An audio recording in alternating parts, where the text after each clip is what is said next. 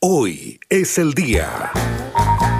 ¿Cómo están? Buenas tardes. Miércoles 5 de agosto, hoy es el día en que se produce el derrumbe en la mina San José, donde 33 mineros quedaron atrapados a 700 metros de profundidad, un hecho que generó impacto a nivel internacional. Estamos bien en el refugio de los 33 y hoy es el día esperado para muchos donde el Ministerio de Salud decidió pasar a la fase 2 de transición a Rancagua, Graneros y Machalí a partir del próximo lunes 10 de agosto, así lo señaló el ministro Enrique París. Pasan a transición en la región de O'Higgins, las ciudades de Rancagua, Machalí y Graneros. Y en términos generales, ¿qué significa este paso a la segunda fase en la región de O'Higgins? Nicolás Ursúa nos cuenta.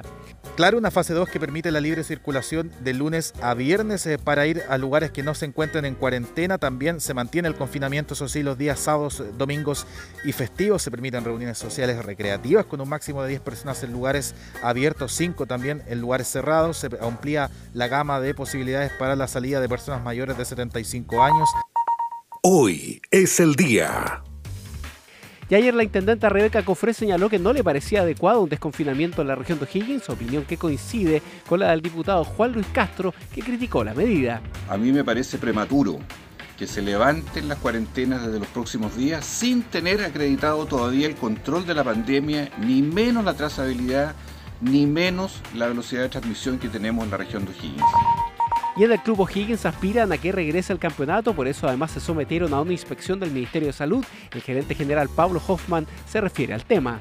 Eh, nos podamos asegurar de tener un buen retorno.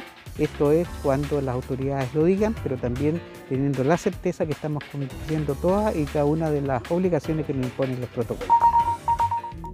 Hoy tendremos algunos chubascos en la tarde y mañana volverá el sol. Nos despedimos contándoles que este podcast ya lo puedes escuchar en la cuenta de TVN O'Higgins en Spotify. Nos vemos esta noche en TVN O'Higgins.